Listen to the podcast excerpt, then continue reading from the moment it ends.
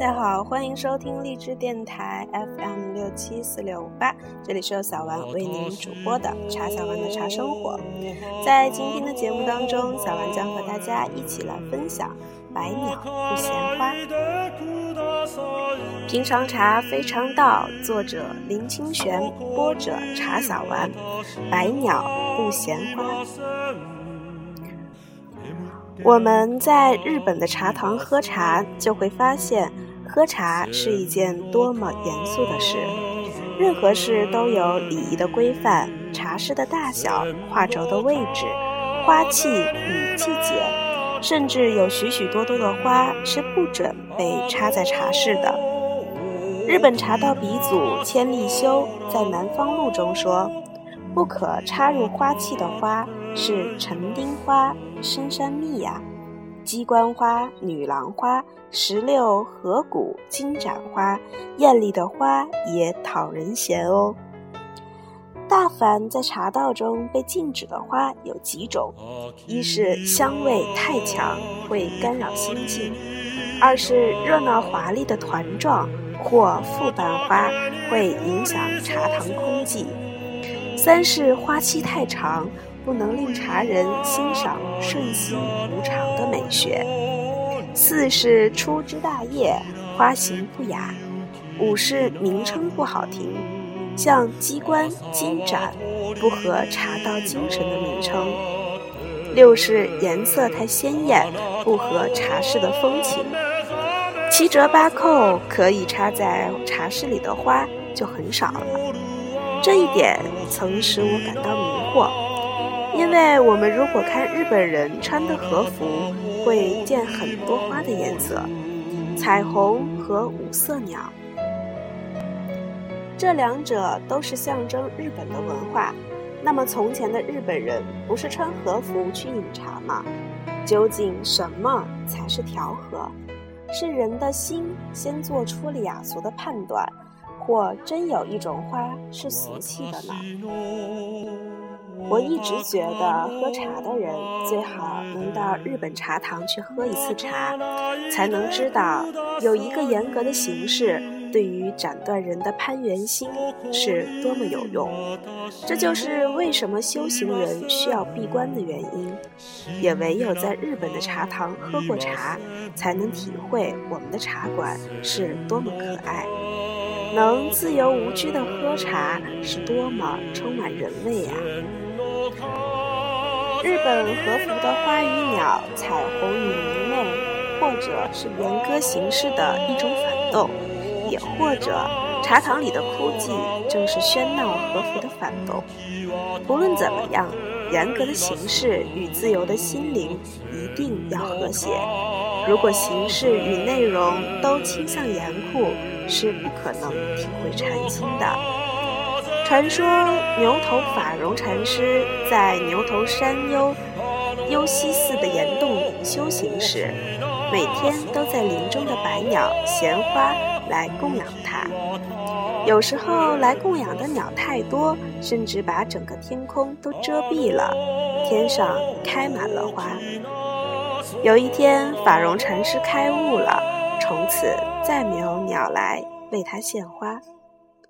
这是一则有名的公案，后人都盛赞没有鸟来献花是比较高的境界。但是每次我一想到百鸟衔花那壮阔辉煌的场面，也不禁神往动容。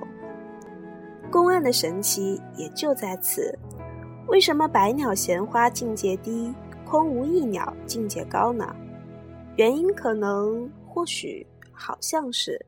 由于内在不够丰沛，才需要外在的繁华来彰显。如果内心里圆满具足，海阔天空，有鸟无鸟又有何差别？一般的鸟也不能知禅师的心了。如果一个人喝茶要讲究名家的茶壶，一定要喝价钱昂贵的茶，甚至一幅画、一枝花都要严格的话。我们也可以说，他是个会喝茶的人，但还没有达到百鸟不嫌花的境界。喝茶本来是人生的余事，不是生活的主调。参禅本来是生命的发展，不是身心的悠闲。要能心境和谐，恰恰用心，注定不转。在每一次喝茶的时候，都能身心泰然欢喜，放下了形式的执着，那才是好。通向茶味、禅味的，并没有什么秘密可言。足安至见禅师有一首诗说：“世尊有密语，家业不复藏。一夜落花雨，满城流水香。”在台北的春夜，夜夜都有梅雨，满城流水的香，你们闻到了吗？我们喝一杯茶，思及在云雾的洞顶，有一株茶树在那里，看云端霞，在风雨中不失去自己的香。我们饮一片茶，便是饮一株茶树，饮一座山，饮山上清冷的云雾。百鸟也曾衔花飞过这些茶园吧？在鸟不衔花了以后，牛头法融写下了这样的诗句：“知色不关心，心意不关人。随行有相转，鸟去空中真。鸟去了，空中才真；鸟飞来了，何尝不真？”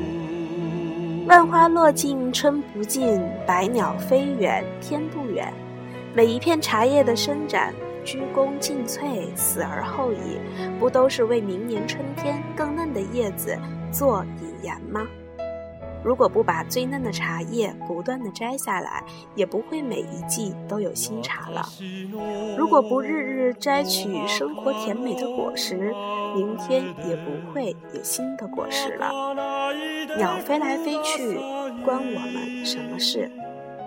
有鸟时看空中的繁华，无鸟时看远天的清明。日本茶道的茶室与和服之间的关系，或许。也是这样的吧。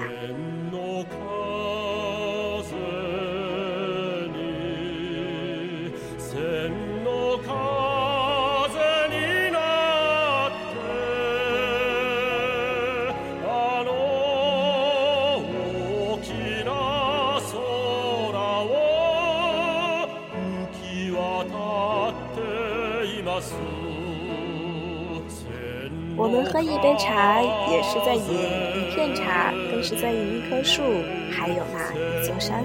所以希望你珍惜手中的每一泡茶。这期的节目就到这里，敬请期待下集《茶匠的心》。让我们一起来走进日本茶道鼻祖千利休。